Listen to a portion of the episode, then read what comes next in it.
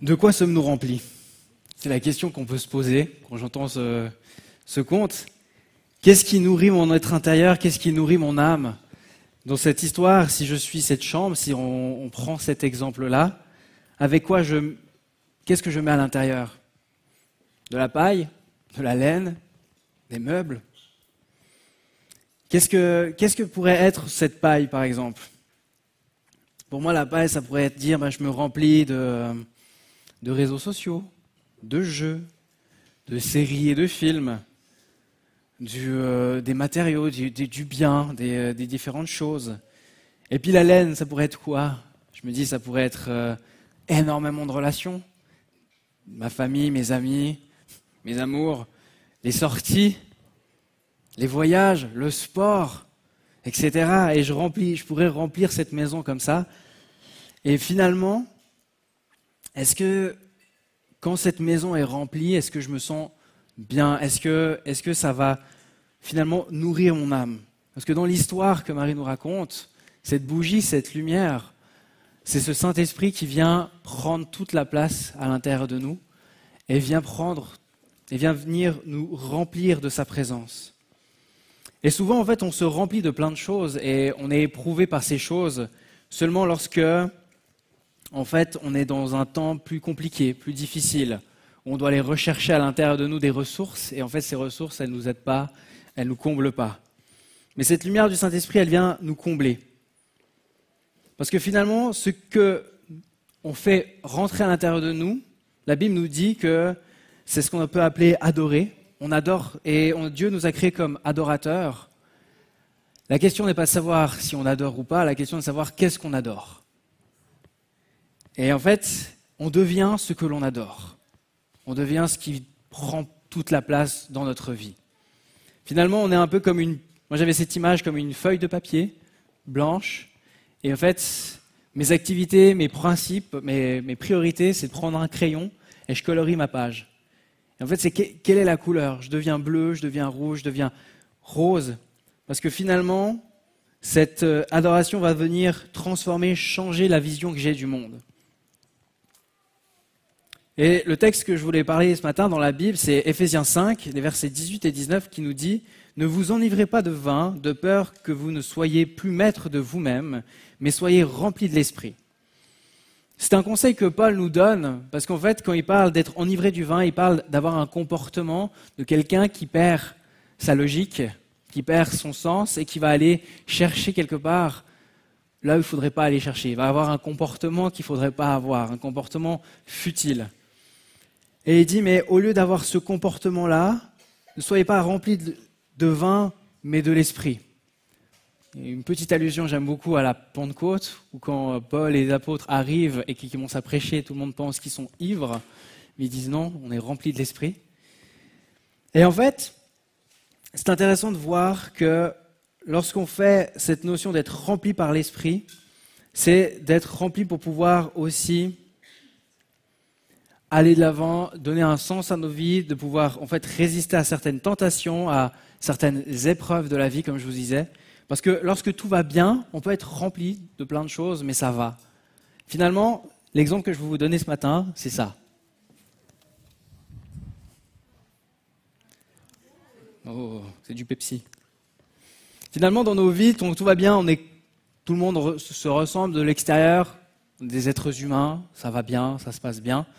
Et puis dans la vie, il y a des moments donnés, on se remplit, on se remplit de plein de choses, on va chercher à se ressourcer ailleurs. Et il y a une canette elle se ressource, comme je vous ai dit, c'est la paille, c'est euh, la laine, c'est ces choses qu'elle va chercher. Et l'autre canette va chercher à se ressourcer auprès de Dieu, à être remplie de ce Saint-Esprit. Et je vais les mettre par terre, parce que moi, je vais représenter euh, ce qui peut s'apparenter aux épreuves, à la tentation, aux difficultés. Et puis, en fait, quand on est face à ça, est-ce que la caméra, tu vois les canettes ou pas? Moyen, je vais reculer un petit peu alors. Voilà.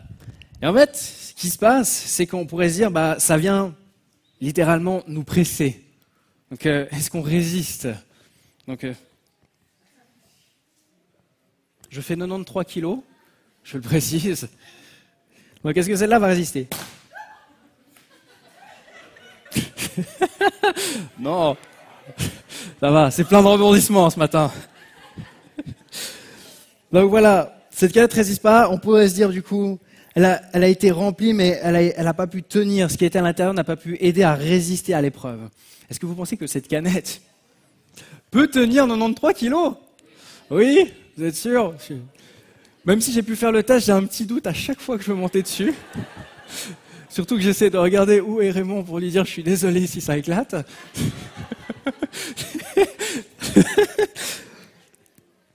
Attention. Roulement de tambour.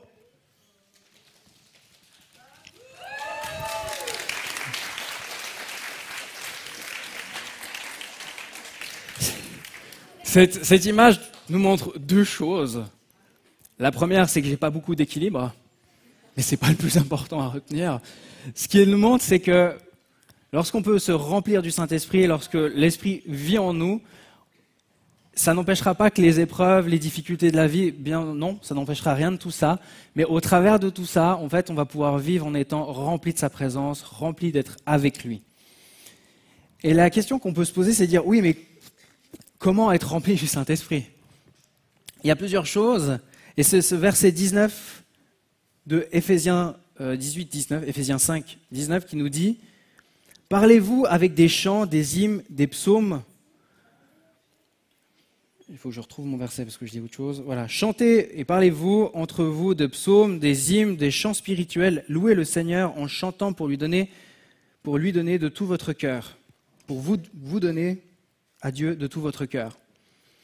En fait, on prie souvent d'être rempli du Saint-Esprit, mais ce texte, moi, ce qui m'a touché, c'est que le fait de louer, de chanter, est un moyen de se centrer, de se concentrer sur le Christ, sur le Saint-Esprit, pour qu'il puisse venir remplir nos vies.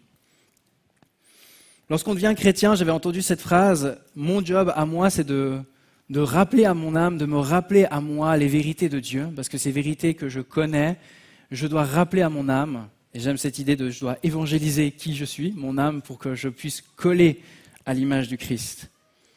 Et ce matin, on va avoir un deuxième temps de louange. J'invite déjà l'équipe louange à, remonter sur scène. On va avoir un deuxième temps de louange, et pendant ce temps de louange, j'aimerais vous inviter à simplement laisser le Saint-Esprit vous rejoindre dans ce que vous vivez, là où vous êtes, d'ouvrir vos cœurs, d'ouvrir votre, votre âme à l'accueillir car vivre un temps de louange, c'est se centrer sur Dieu, c'est se centrer sur le Saint-Esprit. J'aimerais terminer simplement en vous citant euh, deux personnes qui parlent de, chant, que le fait de chanter permet d'avoir plus de temps avec le Saint-Esprit, permet de vivre des choses fortes. Une citation assez courte qui dit Chanter, c'est prier deux fois. Saint Augustin. Et la deuxième citation que je vous laisse commence comme ça. J'aime la musique, car la musique est, premièrement, un don de Dieu. Deuxièmement, elle rend les âmes joyeuses. Troisièmement, elle fait fuir le diable. Quatrièmement, elle produit une joie innocente et en même temps périssent les colères, les passions et l'orgueil. Cette citation est de Martin Luther. Et en fait, depuis toute l'histoire de l'Église, on voit que vivre des temps de louange en seul ou en communauté nous permet de simplement être rempli de l'Esprit et de vivre quelque chose avec lui. Donc, je vais simplement prier pour qu'on puisse s'ouvrir à lui et je laisserai euh, la louange commencer. Seigneur, je te remercie pour euh, ton esprit que tu as envoyé pour nous. Je te, prie de, je te prie de nous remplir de ton esprit ce matin pour cette euh, rentrée, qu'au travers de la louange, nous te laissons toute la place et je te prie de venir habiter nos cœurs et venir nous remplir de ta lumière. Amen.